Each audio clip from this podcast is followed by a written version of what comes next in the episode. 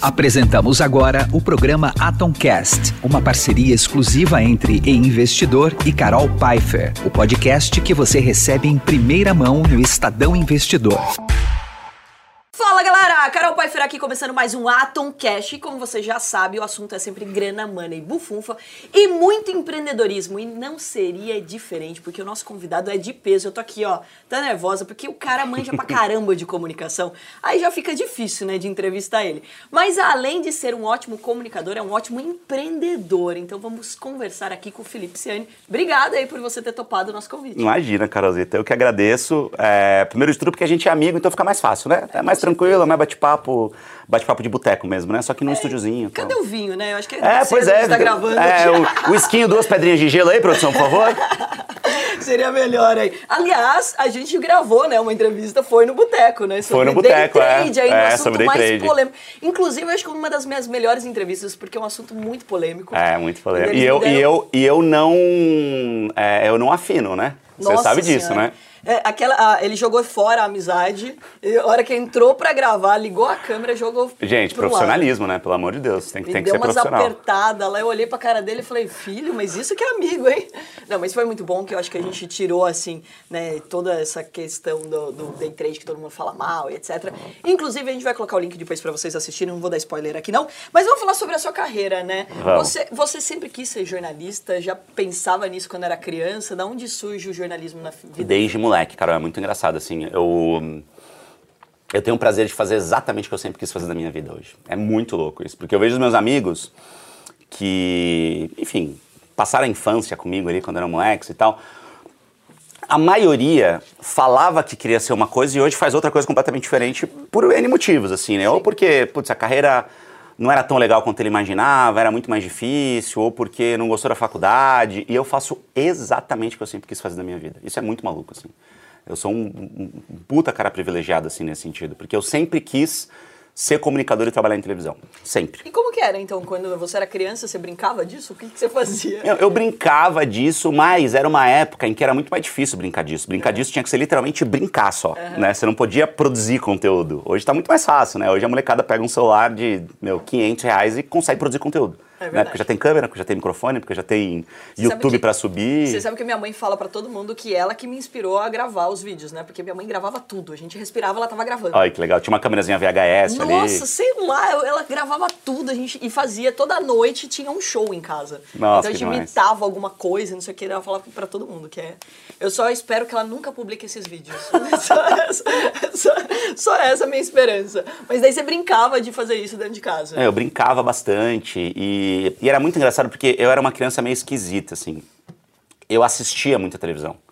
E eu assistia jornal já quando era criança. E eu, eu, eu assistia, olhava e, e, era muito engraçado, assim, porque quando a gente é criança, às vezes a gente tem uma petulância, assim, infantil, que é muito engraçada, né? Então, se olhava e falava, ah, nossa, não, eu vou fazer de outro jeito, eu vou fazer do meu jeito, eu vou pra televisão. É, é engraçado, assim, porque eu já tinha essas piras uhum. de olhar o conteúdo que eu via na televisão e falar assim, pô, acho que dá pra fazer de um jeito que os meus amigos vão gostar de assistir, porque os meus amigos não assistiam jornal. Então os meus amigos assistiam outras coisas completamente diferentes. Eu também não era assim um super telespectador assíduo de jornal, mas eu gostava de assistir. Quando estava passando, eu parava e assistia e falava: "Caramba, não entendi um monte de coisa que estão falando aqui". Então, pô, será que não dá para fazer isso de um jeito que todo mundo vai entender, de um jeito que vai ser mais fácil para as pessoas entenderem, para a gente falar disso de casa, dentro de casa? Minha mãe não entendia, meu pai não entendia, enfim, não era uma coisa que a gente assistia e discutia no sentido de falar sobre os detalhes do que foi passado ali naquele momento, porque a linguagem era muito distante e ainda é até hoje, em muitos casos, né? Não em todos, a gente mudou bastante, mas ainda é muito, é, às vezes, compreensível técnico, né? só para uma bolha até. ali. É, exatamente. E daí isso virou um, um alvo para você, a TV? Então, virou porque era tudo que existia naquele momento, uhum. né? Quando eu, eu tô falando assim, eu sou de 84, né? Eu sou mais velho que você. Então, assim, na, né? quando eu era criança, né? Tô falando assim, criança 8 anos de idade, 6 anos de idade, sei lá, tô falando começo dos anos 90. Uhum. Então, até existia, assim, uma internet engatinhando ali, mas um computador era... Puta, eu vim de uma família... Fazer aquele barulho, né? É, exatamente. Fax modem, né? E, putz, eu vim de uma família que não tinha grana, assim, então a gente não, não tinha computador, não tinha nada disso. Eu lembro o primeiro computador que a gente teve, minha mãe comprou num consórcio. Olha que loucura, consórcio de computador, assim. E, mas não tinha internet ainda, era mais para jogar jogo. Eu sempre gostei muito de videogame, de tecnologia e tal. Mas demorou muito, assim, até olhar o computador e olhar a internet como uma ferramenta mesmo, de fato, de produção de conteúdo, porque era uma realidade muito distante para mim, assim. E como que você foi parar na TV? Então, é, é muito engraçado porque quando eu era moleque, eu estudava, estudava numa escola pública, minha mãe trabalhava em, como atendente de loja de shopping, é, putz, meu pai sempre foi um cara muito problemático, aquela, aquela história da classe média baixa baixa, assim, né, brasileira. E fazer faculdade era uma coisa muito distante para mim. Então eu tive algumas pessoas muito importantes ali na minha vida, na escola, que falavam, pô, você é da bagunça ali, mas você tira nota boa, então vem cá, deixa eu te explicar o que, que tem aqui à disposição. Não tinha FIES, não tinha nada nessa época, então eu tive um, alguns empurrões muito legais que, que fizeram com que, putz, eu pensasse em começar a trabalhar para poder pagar um financiamento de uma faculdade que dava essa possibilidade ali, tá, não sei o que, fui indo, fui indo, fui indo. E aí, no último ano da faculdade, é, eu fiz o processo seletivo para entrar na Globo, em São Paulo, que era um processo seletivo bizarro, assim, que eu jamais achei que eu ia passar, queria muito, mas eram, no meu ano foram 11, é, 2.500 pessoas para 11 vagas. Então, tipo, foi um processo muito, muito bizarro, assim, sete etapas e tal, e eu passei. E aí, no último ano da faculdade, eu entrei na Globo, e aí foi uma outra faculdade, assim, para mim. Foi ali que eu realmente aprendi o que era televisão, entendi o que era jornalismo dentro do audiovisual, é, porque na faculdade a gente tem isso muito muito rápido, você muito foi passando. de cara já para as câmeras ou teve algum o que que você fez? Não, você... como estagiário a gente passava por, por tudo, assim. Então ficava um mês no. Do cafezinho. É, exatamente. é, ficava um mês no, no SPTV, um mês na Globo News, um mês no Globo Rural, e aprendendo de tudo um pouco. E ficava um mês na reportagem. Uhum. Então eu fiquei acompanhando os repórteres na rua durante um, um, um tempão e tal. Hoje eu nem sei se tem mais, porque mudou muito a legislação também de estágio e tal. Mas ali, quando eu ficava acompanhando os repórteres, eu era aquele moleque engraçadinho ali, que trocava ideia tal. Então os repórteres deixavam gravar um pouquinho. Então aí eu pegava o material bruto daquela reportagem, inseria uma passagem minha ali, a hora que eu aparecia falando alguma coisa, aí narrava off, fazia amizade com o editor de imagem, pedia para ele editar para mim no horário livre dele, e aí eu consegui fazer um portfólio. E aí foi com esse portfólio que eu também tive ajuda de é, chefes meus lá dentro da Globo que falaram: pô, você quer ser repórter? Quero. Então vem cá, é, deixa eu ligar para algumas pessoas aqui para ver se eu consigo uma vaga para você. Foi o Valtinho, que era chefe de reportagem, que, é, que é até hoje é chefe de reportagem lá na Globo. E a primeira pessoa que ele ligou, é, uma das primeiras, na verdade, foi para o Bona, que era chefe da TV Tem, de Sorocaba. Olha só, então, o Bona é... no, no, no, radar. Aí o Bona virou para ele e falou: ah, não tenho vaga em Sorocaba, mas tem uma vaga em Itapetininga. E aí a minha primeira experiência como repórter foi na TV Tem de Tapetininga. Jura? Ah, que legal! Foi muito legal. Você sabe que meu pai dá entrevista lá toda semana? Em Tapetininga? Em Tapetininga, porque a fazenda do meu pai é lá. Uh -huh. E daí ele fala bem, fazendeiro geralmente né, não gosta Sim. muito de falar nas Uh -huh. câmeras. Todo, ele é muito mais famoso do que eu. Ele, toda semana ele tá. Eu, Celebridade gravou, local. Ele, não, essa semana a gente gravou com ele e todo mundo adora ele lá. Ai, que legal. Di, direto, assim. Não, ele é uma figura também, né? E aqui do lado também, né? É. E daí, você vai pra TV Tem de Tapetininga, e que momento que também, assim, né, que a gente sabe da tua história aí, você foi disruptivo, né? O jornalismo, ele era muito mais certinho, tradicional e tudo mais. E não é o teu caso, né? Vamos lá. N nunca você... foi, né? você já, já chegou chegando, assim, gravando de uma forma mais Não, não, porque eu não sabia fazer. Uhum. Né? Então, tipo, não adianta a gente querer disruptar um negócio que a gente não conhece. Ótimo. Né? Então, tipo, a gente primeiro precisa conhecer Seguir muito. as regras, né? Não, a gente precisa muito conhecer muito bem uma regra para quebrar essa regra. Como é que eu vou quebrar Sim. uma regra que eu não conheço, né? Então, hoje tem muita gente, muita molecada ansiosa que quer disruptar um mercado que não faz ideia de qual é. Então, você não consegue fazer isso. Então, as primeiras reportagens em Tapetininga que eu fiz, eu fiz de terno e gravata, Uhum. né? Fui ali a favor... todo de... mundo. Como todo mundo. E quando tinha... que sai a gravata da vida do Felipe? Ah, Assim, foi muito gradativamente, porque eu, eu, eu, eu dei um rolezaço pelo interior de São Paulo. Então, de Tapetininga, eu fiquei um tempo em Santos, aí de Santos eu fui para Dracena, de Dracena eu fui para Presidente Prudente. Meu Deus. E aí eu fui ficando um tempasso nessas afiliadas da TV Globo.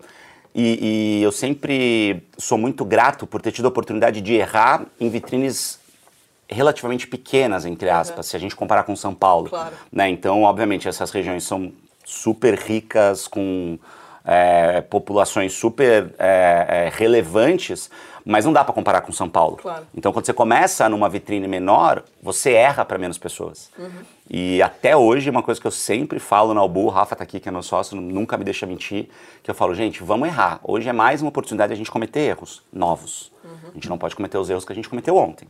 Os erros que a gente cometeu ontem a gente usa para aprender e hoje cometer erros novos para sempre estar no limiar da inovação, da criatividade e, e, e conseguir ir saindo da caixa. Então, errar faz parte do processo, mas não dá para cometer os mesmos erros sempre.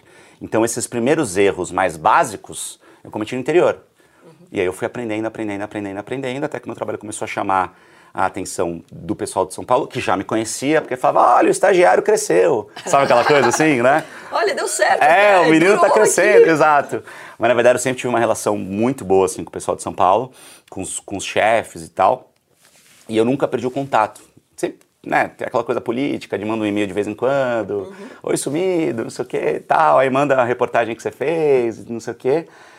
E depois de uns dois anos e pouco, assim, mais ou menos, que eu tava hum, rodando, assim, o interior de São Paulo, aí eu fui chamado para cobrir um fim de semana, é, na época, acho que da Mona Lisa, da Mona Lisa Perrone. É, e aí vim um fim de semana, depois vim no outro, aí vim cobrir férias. Dessas férias eu fiquei quase seis meses trabalhando direto aqui na Globo de São Paulo, ainda emprestado pela TV Fronteira, que era a emissora afiliada lá em Presidente Prudente. Só que quando batia, se não me engano, cinco meses desse empréstimo, a, a, a Globo era obrigada a te contratar, né, legalmente. Você não podia mais ficar é, sendo contratado por um lugar e trabalhando em outro. E aí você precisava ficar três meses fora para poder voltar de novo emprestado. E normalmente era um caminho comum, assim, até você ser contratado para o São Paulo. Você precisaria ter um pouco mais de experiência naquela época. E aí o que, que aconteceu? Eu saí e nessa, nesses três meses de carência para eu voltar, o SBT veio atrás de mim. E aí me contratou para ser repórter especial em Brasília. E era uma oportunidade que, putz, eu queria muito, assim, né? Porque eu acho que todo comunicador precisa ter a experiência de morar em Brasília. De entender o Congresso, de entrar lá dentro, saber o que que é uma Mas comissão. daí, voltou o terno e gravata pra vida do Felipe. Não, não voltou, porque ali eu já eu já já, Já- já, já- começando a ser conhecido. Já tinha um nome, não precisava impressionar eu- eu assim. ainda não tinha um nome, assim, mas já estava chamando a atenção do mercado, tanto que o SBT veio atrás de mim, né? O diretor na claro. época, o Nicolau, veio atrás de mim, fez uma proposta, putz, que era quatro vezes o meu salário, que não era muito dinheiro, mas é que eu ganhava muito mal, então, então na verdade não era difícil quadruplicar o meu salário na época. E aí fui pro SBT, fiquei quase três anos lá, só que aí já com uma prerrogativa de, ó, esse cara aqui tá chegando, esse cara ele já tem um olhar um pouco diferente sobre as coisas, então vamos deixar ele falar de política do jeito dele. E só que tem uma coisa que é muito engraçada, assim, a, a- a essa altura eu já não usava mais gravata, já não usava mais terno, porque eu ia dia após dia tentando ter vitórias gradativas. Então num dia eu tirava gravata, aí ia pro ar sem gravata, tomava uma bronca, no dia seguinte colocava de novo, até eu ir tirando e tirando, o pessoal fala, ah, meu, tá, deixa sem gravata mesmo, não sei o quê. E aí eu ia tendo essas vitórias até que eu consegui trabalhar só de camisa, manga dobrada, do jeito que eu gosto. E hum, em Brasília, no Congresso Nacional, é obrigatório entrar de gravata. Se você não tiver de gravata, você não entra no Salão Verde da Câmara ou no Salão Azul do, do Senado. E aí a gravata precisou voltar, por uma obrigatoriedade do espaço. Até hoje eu acho que é assim, não, não tenho certeza, mas assim, na época era obrigatório. Tanto que os assistentes, que estavam às vezes de camisa polo, eles tinham que colocar uma gravata, aquela gravata de clipe, assim, sabe? Deixava na. na- na- era, era uma coisa que não dá pra entender, bizarra. O cara de polo e gravata. É, porque era obrigatório estar de gravata. Aí ele tirava, Entendi. colocava a gravata, gravava, Não saía, se é tirava. feio, né? Tipo, Entendeu? ser. tipo, não faz sentido nenhum. E aí, quando eu tava fora do congresso, aí eu gravava do meu jeito, assim, tal. Mas foi, foi uma, uma fase de um aprendizado bizarro, assim. Porque ainda existia muita resistência no mercado a esse estilo de trabalho, a esse estilo de reportagem. Então, foi assim, eu vim endossado pelo, pelo diretor de jornalismo, mas não foi muito bem comunicado ali para todo mundo, né? Então, é, de repente o pessoal olhava e falava, ah, lá vem o moleque, querer... Tá se achando É, que- reinventar a roda, tá se achando, aquela coisa toda, né? Mas você sempre foi uma pessoa inquieta, né, Felipe? Daí, Até como- hoje, né? Não sei se você notou, eu tô assim na cadeira, vou falando e não sei o quê, e estala o dedo.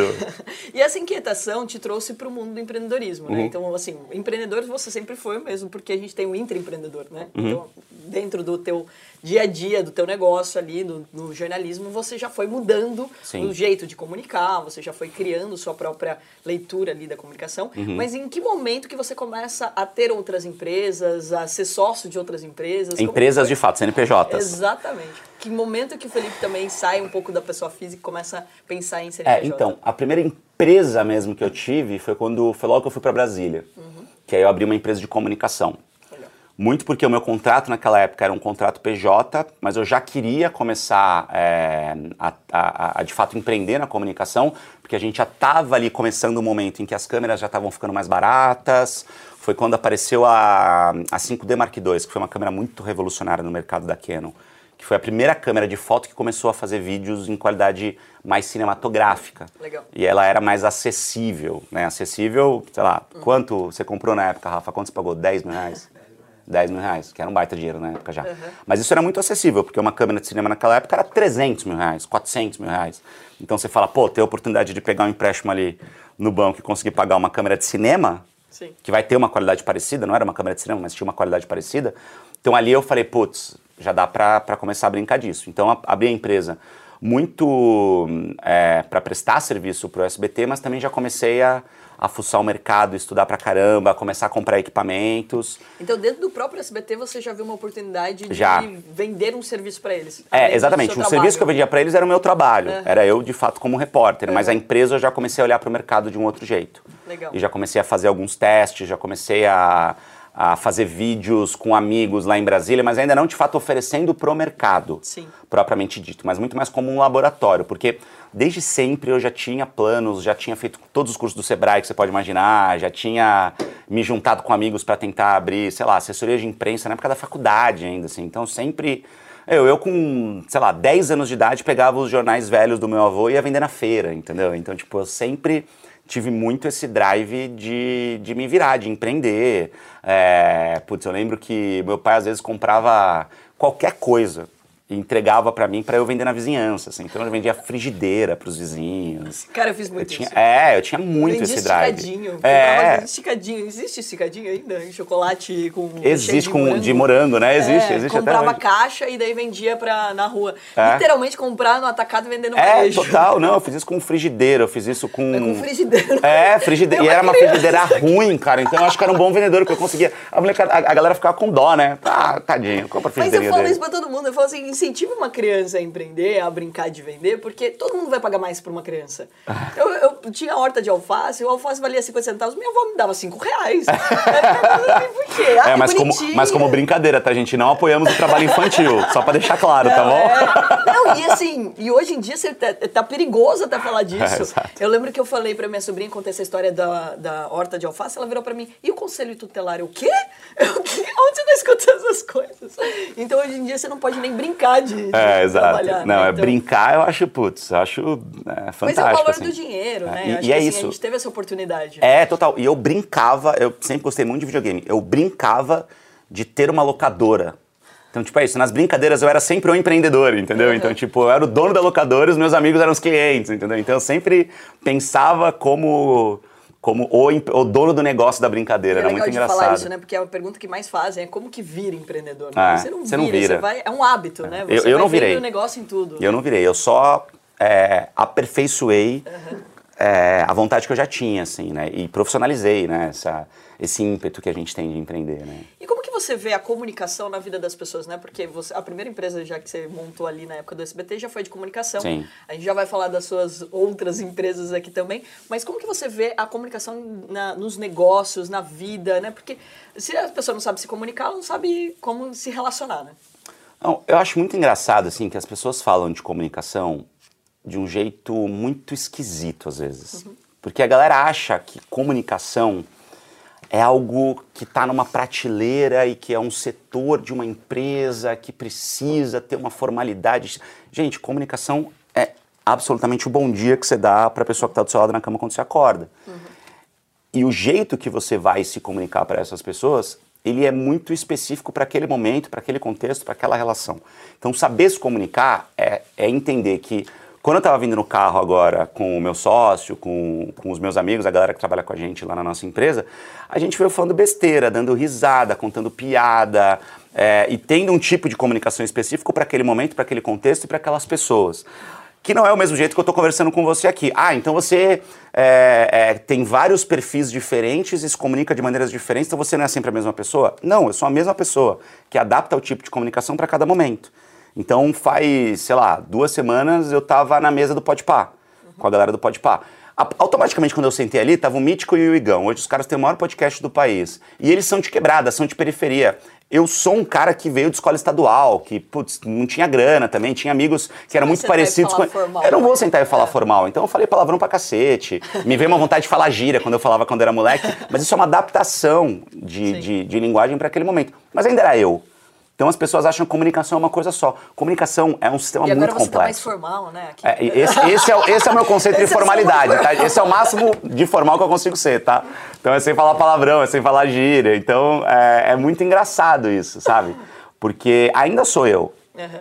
Mas tá tudo bem você adaptar a tua linguagem de acordo com a mesa que você está sentado, entendeu? Então isso, isso é muito bacana. A gente já sentou em várias mesas juntos com outras pessoas, com empreendedores, não sei o quê, e a, tua, a tua comunicação ali era diferente da que você está tendo agora. Exatamente. Mas não necessariamente você era outra pessoa. Sim. Então, comunicação é tudo. E, e, e uma coisa que eu acho muito básica e que pouquíssima gente fala é que comunicação é conexão.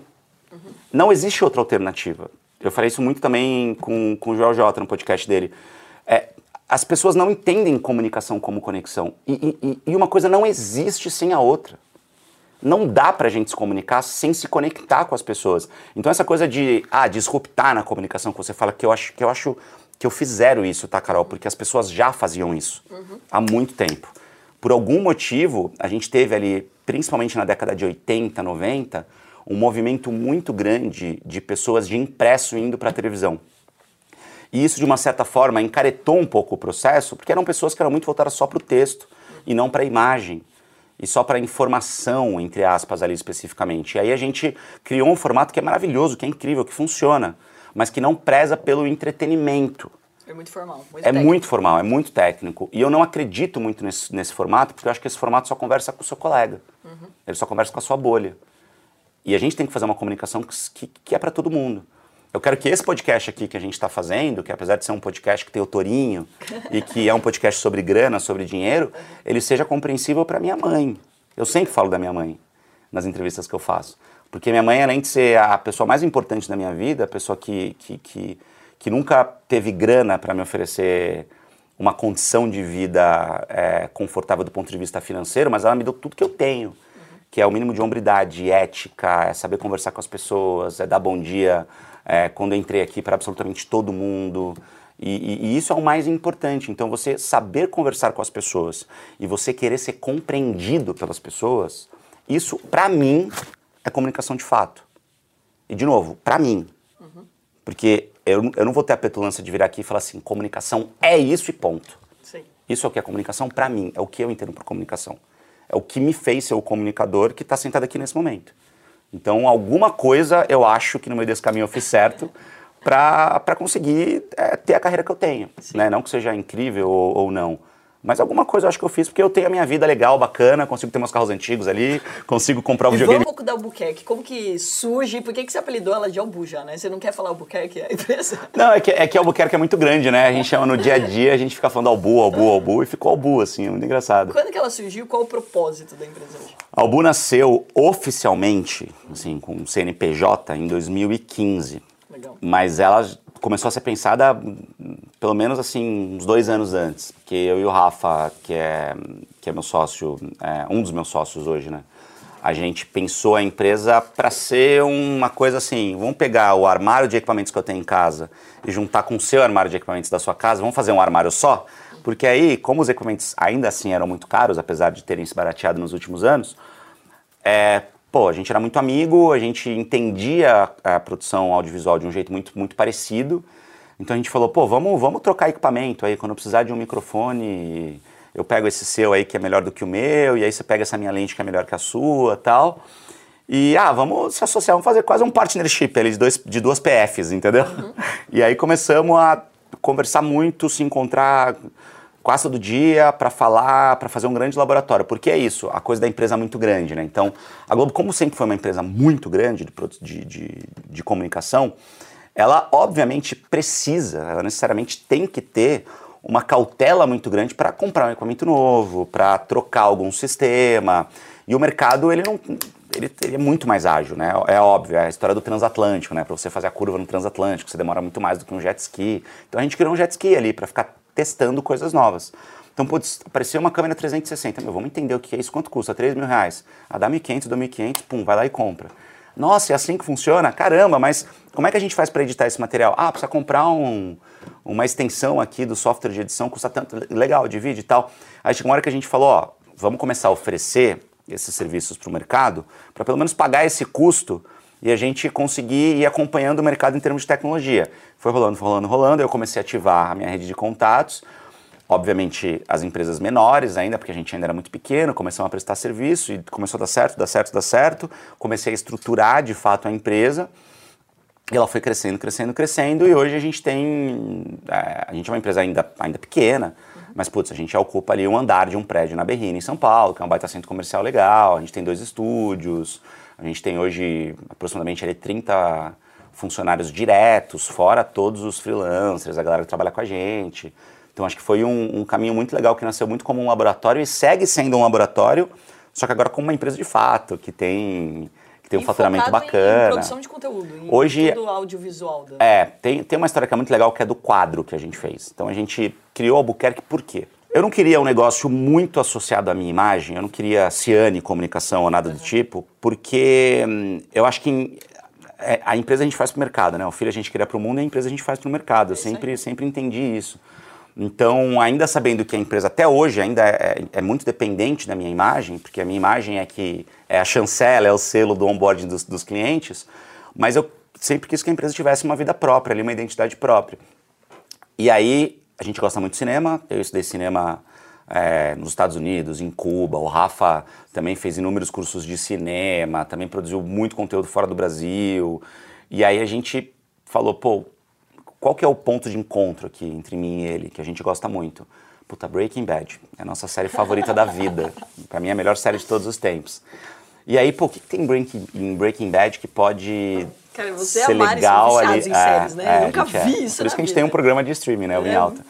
E o hum, que, que tem ali de, de Breaking Bad que pode ser legal? E a gente foi pensando, pensando, pô, Breaking Bad é bacana, o cenário é muito legal, assim, é um deserto. A gente falou assim, caramba, o que, que pode rolar pra gente fazer esse brainstorm? Puta, a cidade. Qual que é a cidade? A cidade é Albuquerque. Vamos estudar um pouquinho essa cidade. Pô, a cidade fica no Novo México e virou um super novo polo de produção de conteúdo nos Estados Unidos porque Hollywood ficou muito caro, Los Angeles ficou muito caro produzir. E aí as produtoras começaram a encontrar alternativas. Muita gente foi para o Canadá, o Canadá deu um super boom. Muita gente foi para Austin, no Texas, que também virou um super, um super polo. E aí acharam Albuquerque, que era uma cidade no Novo México, que tinha um território muito grande, um índice de chuvas super baixo, o que é super importante para gravação, né, não chover. Uma luz maravilhosa, porque é um deserto, e um cenário, assim, flat, incrível, assim, que é um, um, super deserto bonito, uma cor bonita, uma imagem bonita. A galera falou, vamos começar a produzir lá. E aí Vingadores né, foi rodado lá, um monte de filmes que a galera não faz ideia, assim, que tem várias cenas que são feitas lá.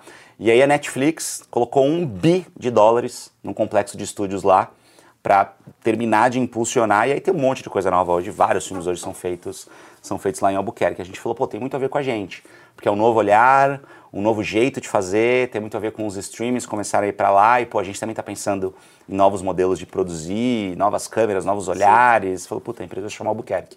E aí a gente mandou fazer um quadro com o logo que a gente tinha é, criado naquele momento, que era um desertinho e tal, que até hoje. E aí eu falei, ó, a gente estava criando naquele momento Albuquerque Filmes. Uhum. E eu falei, vamos fazer um quadro só com Albuquerque, porque ela vai começar como filmes, mas ela vai virar muitas outras coisas em breve, porque eu já estava olhando lá na frente, num, num, grande hub de produção de conteúdo e comunicação. Cara, esse cara vê negócio em tudo, É. né? Empreende a- a- em todas as áreas, inclusive também com carros, que é sua paixão também. É, também com carros, porque carro virou investimento para mim, né? Então a gente tem um mercado monstruoso, que é o mercado de carros antigos hoje no Brasil. Então o carro, o carro velho, ele virou antigo, né? Porque ele era velho até quando ele custava dois mil reais.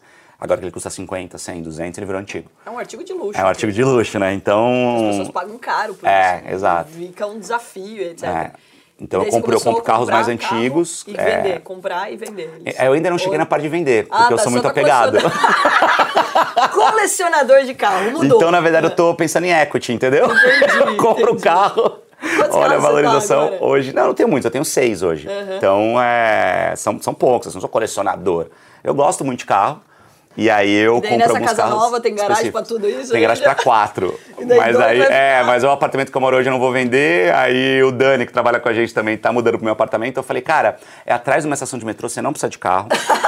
Então eu te cobro menos no aluguel, mas a vaga é minha. Ele falou, beleza, tá tudo certo, tá tudo certo. A minha sogra tem uma vaga a mais, eu deixo um Fusca lá, eu vou espalhando. Né? Mas na maioria sempre tá na oficina. Então eu sempre tenho vaga nas oficinas, porque sempre quebra. Então você tem que arrumar. aí você- fica amigo do, do mecânico, aí você deixa mais um tempinho e fala, pode fazer com calma, Aí tá tranquilo. você não tem a vaga, também. entendeu? E, e essa oficina também foi parar na tua vida. É, então, na verdade, hoje. Aliás, quantas empresas você tá também? Então, é, é porque assim.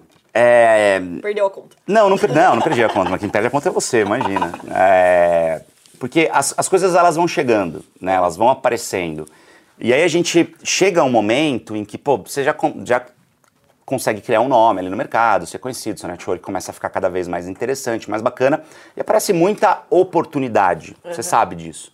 E nem sempre é oportunidade. E às vezes até é, mas você não tá no momento de abraçar aquela oportunidade. Vai demorar tempo, daí, putz. É, entendeu? Então, então é isso. Então, na verdade, eu sempre tento entrar em negócios. É, a gente já conversou muito sobre isso, né? Em negócios que a gente vive conversando, discutindo e tal. Eu sempre tento entrar em negócios que eu não tô na operação. Sim. Porque não, não, não dá. E não faz sentido.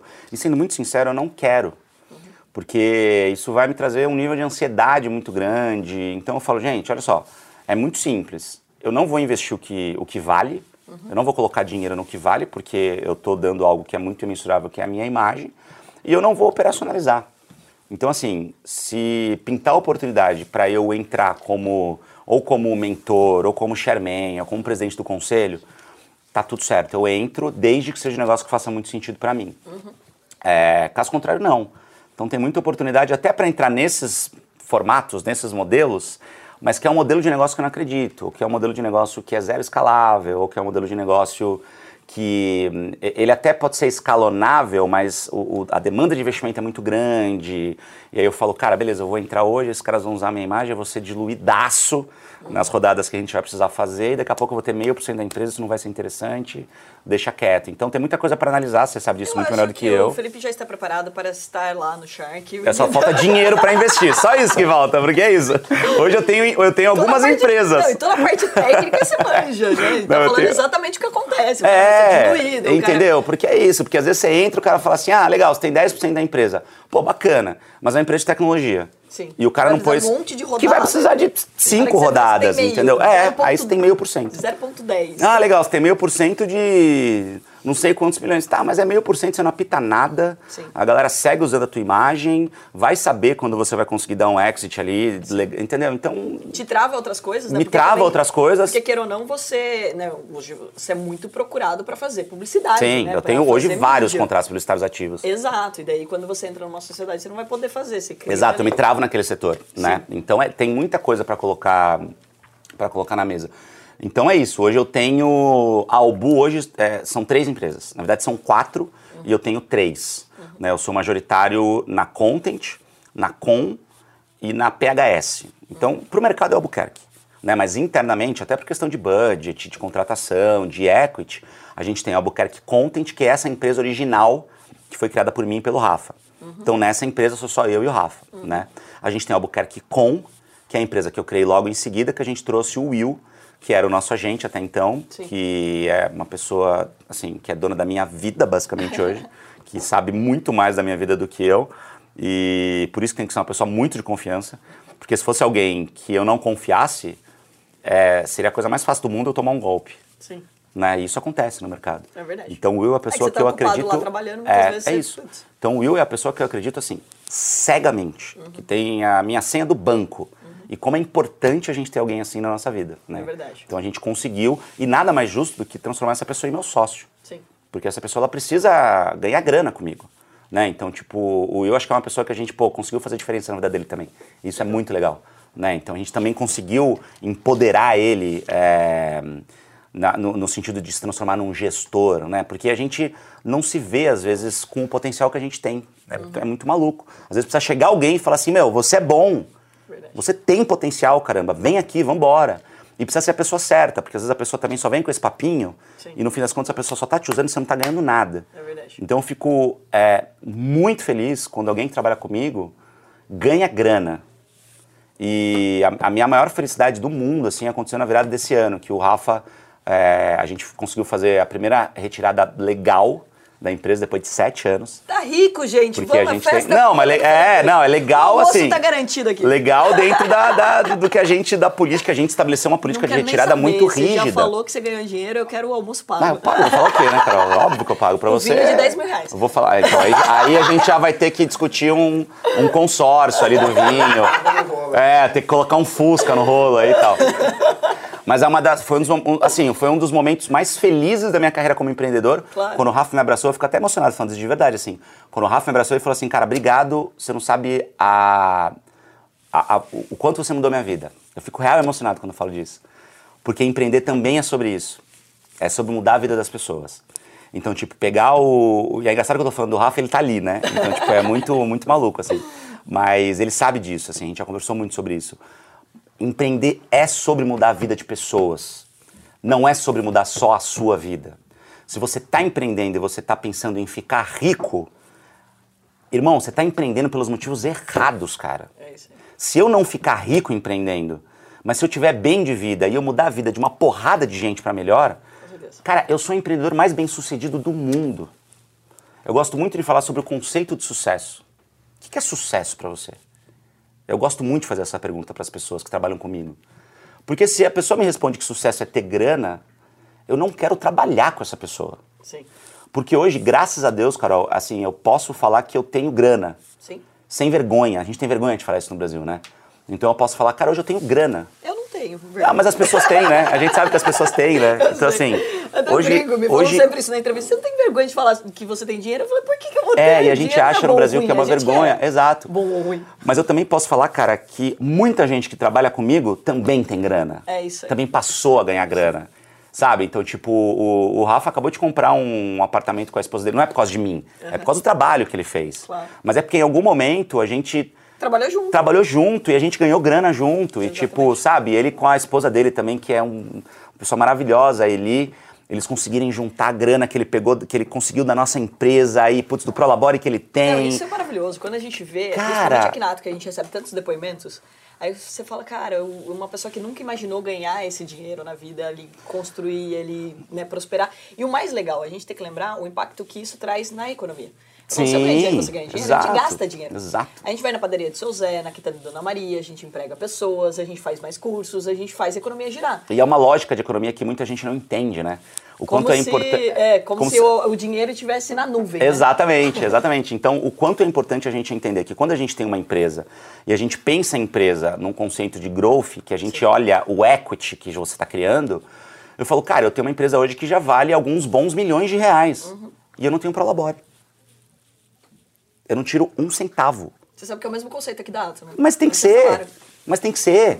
Não dá para ser diferente. E eu achei que todo mundo achar o máximo quando eu falei que o meu salário era de um real, não sei o que, a acionista nem tinha dado bola. Eu falei, mas, mas tá tudo bem. cobrar agora. É, mas assim, mas a gente vai cobrar. Lógico. Porque se você der um exit da Atom, como Sim, você já, claro. já, já vendeu pedaços dela para empresas monstruosas, uhum. cara, aí você vai olhar e falar, ah, ok. Agora eu entendi que aquele salário todo que eu abri mão, aquele prolabore que eu, todo que eu abri mão, ah, chegou. Sim. Né? E, tipo, não, as pessoas é, têm que se pagar, obviamente, por exemplo, quem trabalha no seu time recebe e tudo mais, é. né? A gente não tá falando aqui Óbvio. que todo mundo Não, gente, pelo amor de Deus, isso é. é só o dono, é, só o dono que não ganha, tá Mas tudo bem o resto. outras fontes de renda, O né? resto então tem você, que ganhar, exato. e, e tem que ganhar bem. E você tem outras fontes de renda, então você tá investindo no teu negócio. Exato. O maior erro é quando você fica sugando de todos os negócios ali, obviamente você não constrói patrimônio. E é muito maluco assim, porque, infelizmente, muito empresário não pensa assim no Brasil. Exato. Assim, a gente teve é, algumas é, o oportunidades tá de ter... física e a empresa tá pobre. É isso, entendeu? E, e aí, aí tipo, e esse conceito também é, é, é, completamente irreal. Da pessoa fala, ah, CPF pobre, CNPJ rico ou CNPJ pobre, CPF rico. Não, não é Dá pra isso. ser os dois, não? é. Não, mas dá. mas não dá pra ser imediatamente. Claro. Não tem mágica. Né? Então, tipo, gente, é uma construção. Sim. Eu e o Rafa, a gente abriu uma empresa com nada, Sim. com alguns equipamentos. E hoje a empresa vale alguns bons milhões de reais. É só olhar o faturamento, fazer uma conta de padaria ali de mercado que não é tão simples, mas sei lá, pega o último faturamento, multiplica por 10, você consegue ter algum cheiro de quanto a sua empresa vale, né? Então, cara, a nossa empresa vale alguns bons milhões de reais. Então você fala, pô, olha que legal que eu criei, né? E a empresa me paga, me paga com serviço, né? Então isso é muito valioso. Então eu chego lá, eu faço uma ligação, eu chego, tá um monte de luz montada, três câmeras ali, gente de pé para eu gravar, eu sento, gravo, vou embora. Isso é caro. Com certeza. Isso tem custo. E eu ainda vou querer desidratar a empresa com um puta salário gigante. É, e quanto vou vale, querer né, ser- você ter uma equipe É isso. que, tipo, que faz a tua vida ser mais rápida, né? Mais produtiva. Você vai sobrar mais tempo pra você curtir as séries, exato, assistir todas, pra você curtir aí a tua casa. Entendeu? Então, brigar na tipo, reforma. É, exatamente. ter, ter, ter paciência pra brigar com, com, com a galera que tá fazendo a obra e tá atrasada, né? Brincadeira, gente, não é isso que acontece, mas assim, é, é pra sua vida, né, cara? Exato. Então, quando a gente empreende, entende esse game, a gente percebe que tem muita gente empreendendo errado. Tem muita gente pegando a conta de luz de casa e dando pro financeiro da empresa pagar ainda. Sim. Tem muita gente. Eu não vou para Albu todo dia. Então por que, que a Albu vai me pagar um salário? O salário de dono de empresa chama Pro Labore. Ou seja, é, é pró-trabalho. Se eu não trabalho lá todos os dias, eu não preciso receber salário. Porque eu sou dono, eu sou majoritário. Então tá tudo bem, eu tenho outras fontes de renda. Né? Eu tenho uma E vida você tem- comercial. entrando nesse ponto, né, Felipe, a gente tem a questão da multi-receitas, né? A gente bate muito na tecla aqui na Ato e você é o maior exemplo disso. A gente acabou de. Na entrevista, a gente já encontrou várias fontes de É, renda que você algumas, tem. é. Você faz negócio em tudo, literalmente. Até na reforma da sua casa você fez. Até também, na né? reforma da minha casa. Porque tem, Tem empresa envolvida por trás, fazendo propaganda. Porque, pô, você já vai reformar. Você É. vai filmar tudo nos seus stories, É. né? No seu Instagram, que hoje vale É. dinheiro, né? Um Que stories. hoje, aliás, é a minha maior empresa. Que- É a minha empresa mais, mais lucrativa. Mesmo porque é a que menos pode gerar custo, né? Porque é, É. só o Instagram tá lá, É. ou seja, o custo é você existir, É. então, ou seja, você tá lá fazendo os stories. É, ela, gera, ela gera um custo que eu zero, que é o custo da produção do conteúdo, porque eu Sim. gosto sempre de produzir conteúdos com o máximo de qualidade possível. E aí eu tenho a Albu, que me dá o meu prolabore, entre aspas, em, em produção.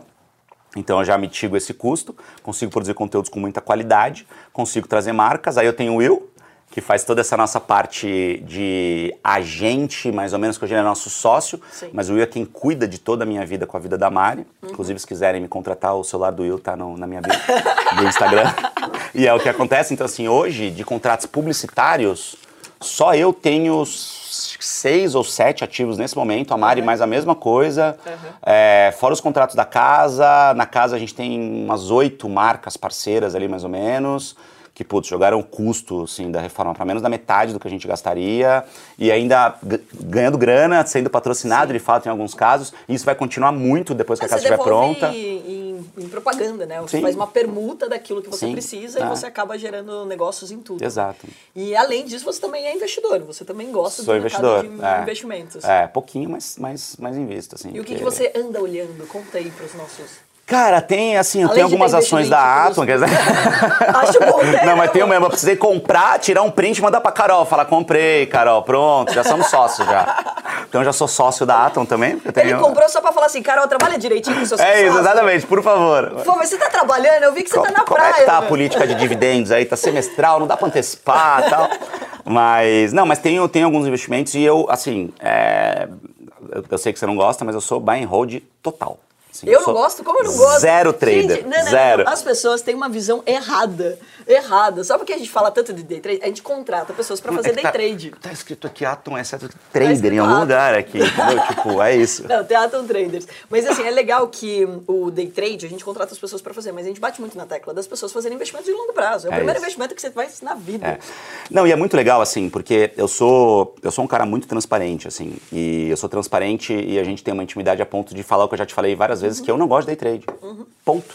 E tá tudo bem. Né? Mas você não tem nem tempo. Eu não tenho nem tempo. Eu não tenho nem tempo. E Mas assim. eu já falei pra ele que o que ele faz é muito mais difícil do que operar o day trade. É. E Eu provo por A mais B. Inclusive, eu vou fazer um quadro disso, sabia? É. Eu tive esse insight essa semana. Eu falei assim, cara, eu vou pegar todo mundo que fala pra mim que é difícil fazer day trade. Fala, me explica, você vai me ensinar a sua profissão e eu te ensino day trade. É. Vamos ver em quanto tempo eu aprendo o que você faz e quanto tempo você aprende o que eu faço. Não, é uma eu questão. todas. É muito uma questão de perfil. Até pra dirigir um carro demora mais tempo pra você É, aprender. é. Não, é muito uma questão de perfil, muito uma questão é, de educação, né? Então, tipo, esse é uma, acho que é um ponto muito importante. Tem muita gente fazendo day trade que estatisticamente, a gente já falou muito sobre isso É. também, estatisticamente, a maioria esmagadora das pessoas que fazem day trade vão perder dinheiro, mas muitos também porque não sabem o que estão fazendo. E vão né? perder dinheiro empreendendo, Exato, porque exato, empreendedorismo, exato. vão perder dinheiro é, até trabalhando dentro É, de uma empresa, exatamente. porque o cara tipo, pega e gasta tudo que ele Porque tem. o cara vai comprar um carro e vai vender, vai perder uma baita valorização porque comprou errado o O cara carro. diz que tá falando que produtora vai dar dinheiro, ele sai comprando um monte de câmera, Exatamente, um monte de quê, exatamente. ele E quer ganhar dinheiro errado. imediatamente. E aí, quando eu falo que eu tô há sete anos com a produtora e não ganho dinheiro com ela, as pessoas não entendem que, na verdade, eu ganho dinheiro, mas eu tô fazendo um investimento lá na frente de ela. Enfim, são conceitos que precisam estar muito claros. Mas o, o, o, meu conceito de investimento em bolsa, e eu tenho ali hoje mais ou menos de 20, sempre de 20 a 30% ali da minha carteira tá em, tá em, em renda variável, mas é sempre com um conceito muito claro de investir em empresas. Sim. Eu não invisto em ticker. Eu não compro ticker, eu compro empresa. Então, assim. É... Empresas com bons fundamentos, que pagam bons dividendos. Eu, é, exatamente, eu divido assim, eu sou muito fundamentalista assim, em economia. É, tento pelo menos ser o máximo possível. Então é de fato você ter hum, algum nível de, hum, é, de tradicionalismo no, dentro da bolsa, se é que é possível, né? Porque é um investimento de risco, uma renda variável. Sim, mas são empresas. É isso. E eu sou um cara que sei o que está acontecendo no mundo, né? Conheço as notícias. Afinal, né? Fala disso todos os dias, acompanha. É, então, por exemplo, é, pô, eu sei que muito em breve a gente vai ter é, discussões muito amplas do marco regulatório do saneamento básico. Então, cara, quais são as empresas listadas que estão mexendo com isso? Pega aquelas empresas, olha quais elas são. Cara, muita gente não sabe nem que as empresas têm um site de relação com o investidor. Então, cara, abre site. Olha qual que é o caixa da empresa hoje, olha qual foi o último balanço trimestral dela, olha quanto que ela deixou para os acionistas, olha quanto que ela quer vender, quais são os planos para essa empresa lá para frente. A empresa é obrigada a divulgar tudo isso, né? Então eu não comprei Atom à toa, né? Eu fui lá fazer esse, esse, essa lição Não de comprou casa. só porque me conheceu. Exatamente. olha. não, isso, Nossa, isso ajudou. Lucro. Provavelmente não compraria se não te conhecesse, porque não tava, não tava no meu radar naquele momento. Mas aí quando eu te conheci, falei, pô, deixa eu dar uma olhada, olhei e falei, pô, legal. Vi a valorização, vi os Nossa, gráficos, parece então eu que essa comprei. menina tá fazendo um bom trabalho. Entendeu?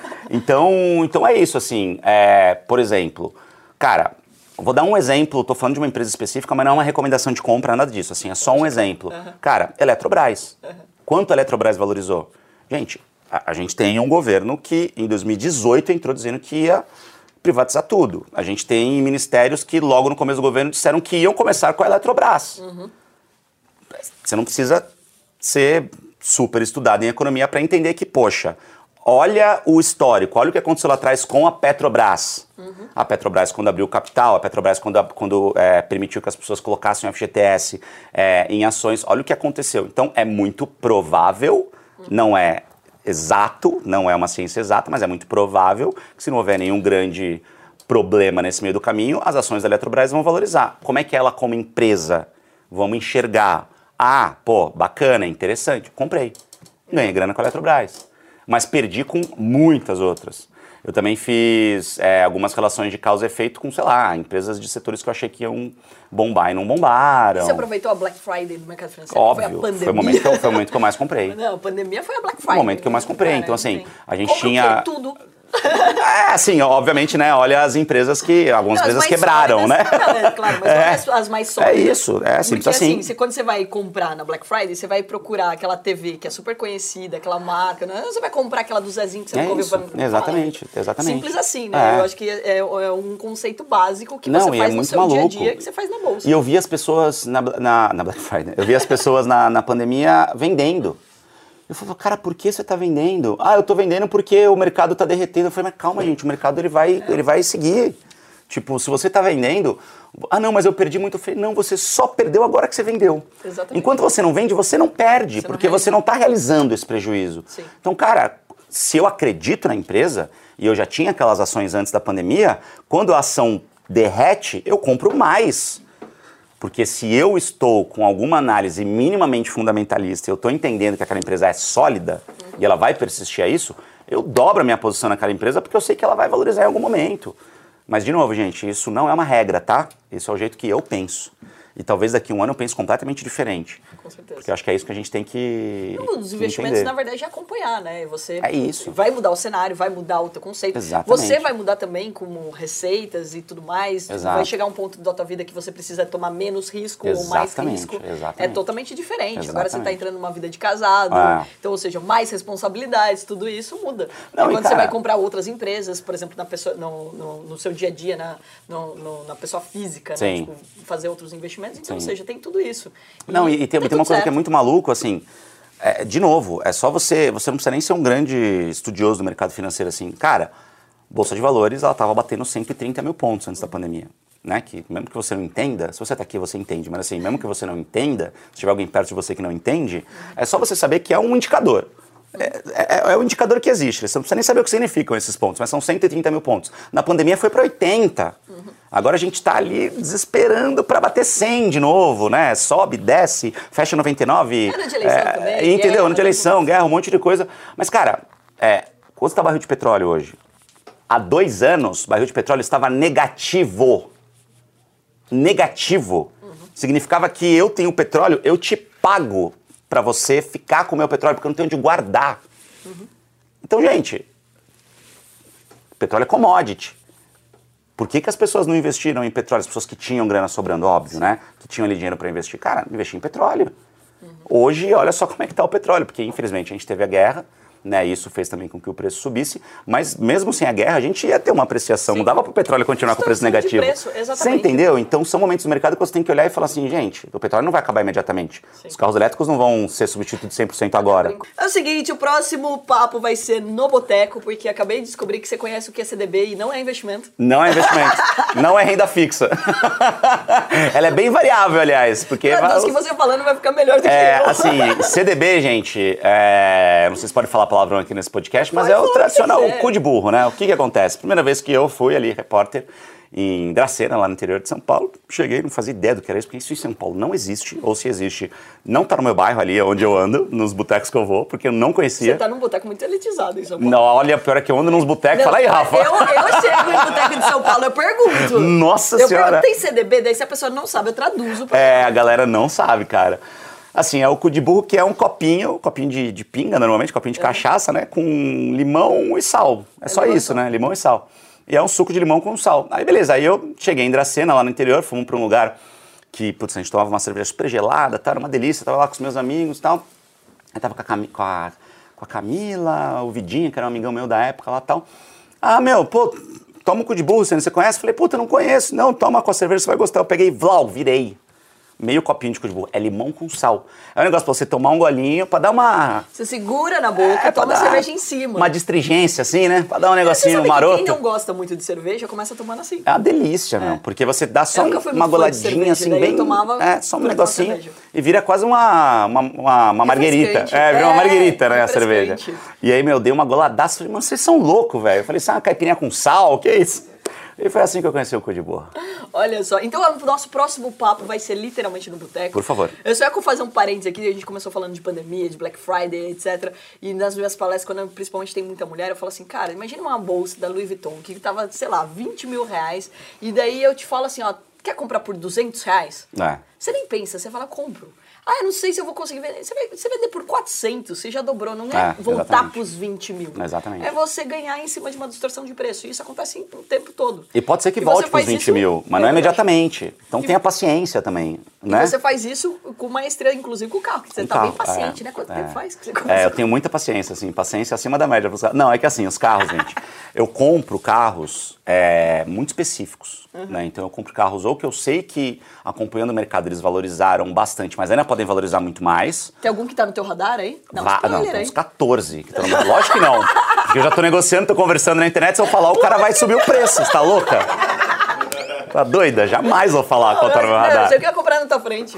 Não, mas assim, ó. é, Bancada, né? São basicamente ou carros, ou os carros antigos esportivos, Uhum. as versões mais exclusivas, ou alguns modelos é, que ou estão sumindo ou são muito queridos. Por exemplo, Fusca. Sim. Cara, se você comprar direito, se você comprar bem um Fusca que está com preço bom e um Fusca que está com uma estrutura boa, o mais importante do carro antigo é a estrutura. Se a estrutura Fusca tiver... ainda dá pra valorizar? O quê? Achei que tinha tanto. Você não Fusca faz ideia. vale mais? Porque Fusca, Fusca, azul Fusca, tapa, Fusca né? azul vale mais diversão. e eu tive um Fusca azul. Só pra galera E eu tapa? via as pessoas na rua se batendo quando eu passava. Meu, Era que muito divertido. engraçado. Eu Você saía via. só pra ver essa cena. Não, mas eu tô sem. Eu vou ver as pessoas se agredindo na brincadeira, não é isso? Mas assim, eu via aquela brincadeira, ô, Fusca Vamos azul. explicar, gente. Pra quem não sabe essa brincadeira, é aqui do interior também, né? É, você vê o Fusca eu sou azul. de Santos e não tinha essa brincadeira em Santos. Então, no Fusca Não azul tinha. você dá um tapa. É um tapa que você conhece. É um soquinho. É, então um você soquinho na um amizade. Ó, o Dani. Não, é, um, é um socão. Na verdade, não, é um tapa na cabeça. É um tapa na cabeça. Aí virou um soquinho, sei lá. E, o, e a Kombi azul é murro no estômago. Que eu acabei de comprar uma. Eu não vou andar perto de você. Não, não, não, não. eu acabei de comprar uma Kombi azul. Eu não vou andar perto do. Não, não, não, não, não. Me avisa quando você for sair que eu não vou sair de casa. Cara, e a gente quase veio de Kombi. Eu vim com o carro da Mari hoje, mas a gente quase veio de Kombi, né, Tagli? O Tagli ainda falou: Não, a próxima vez vamos de Kombi. porque, Nossa, porque eu tô por reformando favor. a Kombi inteira. Mas eu- deixa eu estar dentro, porque eu quero ver a pessoa É. se matando. Eu vou fazer, eu vale comprei 10 a Kombi. pontos, que vale ponto. Ah, Cada é Fusca tipo um rebatida. ponto Entendi. E 10 pontos na Kombi. Que brincadeira saudável. que infância legal que você teve, Carol. Poxa. Meu, é por isso que eu apanhei muito. do Deve ser, irmão você deve ter, não deve ter amizade com mais ninguém, né? nenhum amigo de infância. Não, assim. sabe o que é pior? É ver essa cena do meu irmão com o Brian, que é o nosso motorista. Eles vão se matando no carro, meu, porque o Kim vai na frente do lado dele. Que não... Pra ir dando soco cada Fusca Só azul pra que chega. dando soco. Eu, a hora que eu olho assim, um ou outro deu um tapa. Eu falei, que Do que nadão, né? Do nadão, um Como tomou você um vai tapa do imaginando outro. que você vai sair com o seu motorista e vai tomar um tapa? Tipo, é esse grau de intimidade aqui.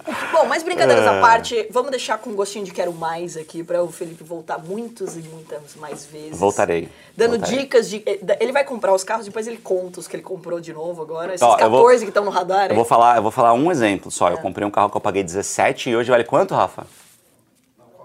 Ah, eu não vou falar qual, mas um dos carros que eu comprei por 17, um que é um vinho ali, um vermelhinho. É, de 80 a 100, né? De mais ou menos, 17 né? foi pra 80. É. É um ótimo investimento, hein? Coloquei um pouquinho de dinheiro ali, porque assim, Quer arrumar o que eu acho legal é que se você compra ação, se você compra ali papel na bolsa, você fica, você vê rendendo ali, crescendo e tal, mas é Você só um, um negócio ali na, tela do computador. Se você compra o carro, você usa o carro, entendeu? Você brinca Eu sei, com eu o carro. uma Porsche Então, você comprou uma ganhei Porsche, você dinheiro. ganhou dinheiro com a Porsche e você tem uma Porsche, caramba, entendeu? Tô ganhando dinheiro com É ela. isso. Eu tô achando e vai, e vai me vender. Tem duas coisas que me deu muita alegria com a Porsche. Vai me vender pelo preço que você pagou, só pra deixar Não claro. vou, não. Vai sim. Não vou. A amizade não chegou nesse nível.